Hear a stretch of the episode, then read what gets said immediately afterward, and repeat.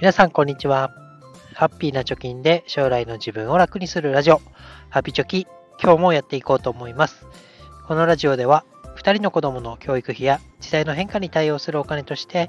10年で貯金ゼロから1000万円を貯めるということを目標に発信をしております。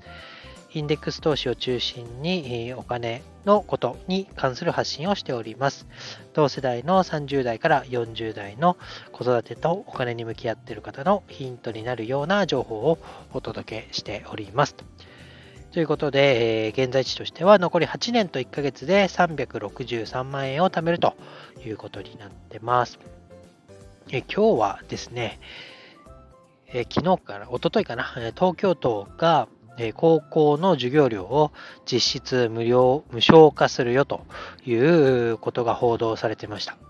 えこれについて考えていきたいなと思います。で、結論はですね、まあ、高校へ行くかどうか、高校で何をするか、で、高校生になることに税金が使われるっていうのはどうなのかという、この3つの視点から話していければなと思います。まだね、ぼやっとしてるところで曖昧なところがあるかもしれませんけれども、ご了承ください。えー、何があったかというとですね、えー、令和6年度、つまり来年度から東京都のすべての高校、公立も私立も都立も、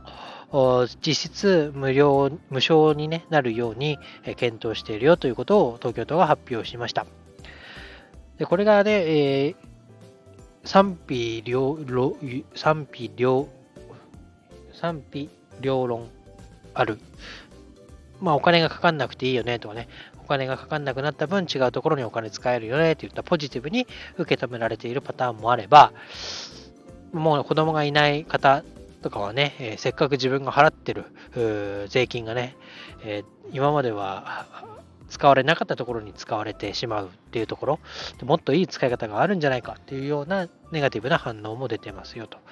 で、じゃあ高校に行くのがタダになるってどういう変化があるのかっていうと、まあよくわかんないと。で、高校への進学率を見てみると、2022年の時点では、東京都の中学校卒業した人が98%高校に進学しているっていうようなデータがありました。つまりはもうほとんどね、100人の学年だったら98人が高校へは行っているよと。で、それに対して、絶対ほぼ全員行ってるものに対して、お金は無料になると。支給されるから、ただで高校に進学できるよっていう話になるということです。で、これ、えー、高校にまず行く意味あんのかっていうようなところもいろいろ議論されてます。で、私自身ね、今、えー、考えてみました。で、何のために高校行くんだろうと思って、自分の時を考えると、まあ、大学に進学するために高校に行こうと思ったと。じゃあなんで大学に行くんだってことをまた問うとですね、大学に行った方が、まあ、正社員になれるだろうと。で、働いて生活に困らないような収入を得ないといけないよねっていうことで大学を目指すということ。じゃあ、ここでまた質問してね、もし必要な収入っていうのがもう確保できてるよとしたら、高校とか大学行くって自分に通った時に、まあ行かなくてもね、収入が確保できてんだったら、その16歳からとか18歳から高校大学に行くような期間、まあ7年間とか8年間ですかね、えー、そこに自分にね、好きなこととか、まあ若いからできることみたいなことをたくさんやったよな、みたいなことを考えました。で、じゃあ、高校に行くのは何か、行った方がいいのかっていうと、もうこんなね、ほぼ全員が高校に行ってるところで何か差別化できると言ったら、まあ、普通科に行く意味はあんまないのかなと。まあ、工業とかね、機械とか、あとは理系とかね、あとは音楽とか芸術とか、そういった分野の何か特化したものを学べる学校に行くのがいいのかなと。で、高校での知識も必要だろうと。数学、国語、歴史とかね、いろいろ学ぶことがあるだろうというのもですね、今 N 校とかね、あとはスタディサプリなんかで、私も今英語の勉強、デュオリンゴっていうアプリでやってますけど、別に机に座って先生に何かを教えられて知識を得るっていうこと、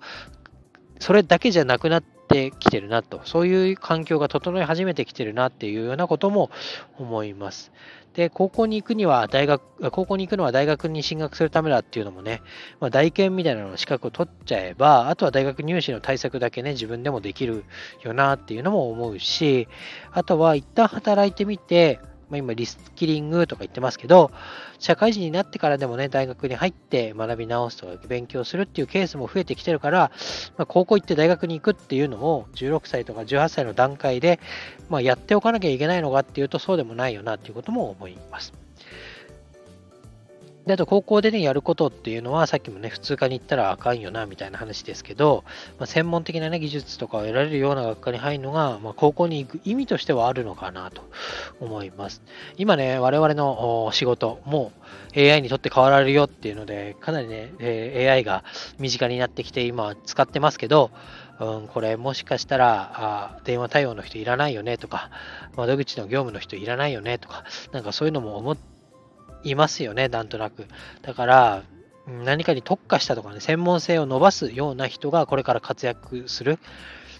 AI にとって変わられない人種、えー、になっていくのかなっていうのも思います。あと最後ね、お金の使い方としては、高校生にみんながなれるっていうことに対して税金を使うのはどうなのかなというようなことも思います。ま東京都にとってはね、これから必要になる分野への人材を育成するような費用に使うっていうのも一個手なのかなと。だから頭いい人も悪い人も高校に行きましょうっていうのだと、本来行かなくてもいい人が高校に行っちゃう可能性がある。ってことは、本来使わなくていいような税金がそこに使われる可能性もあるっていうことですね。でさらには、まあ、今ね、インバウンドとか、あとは、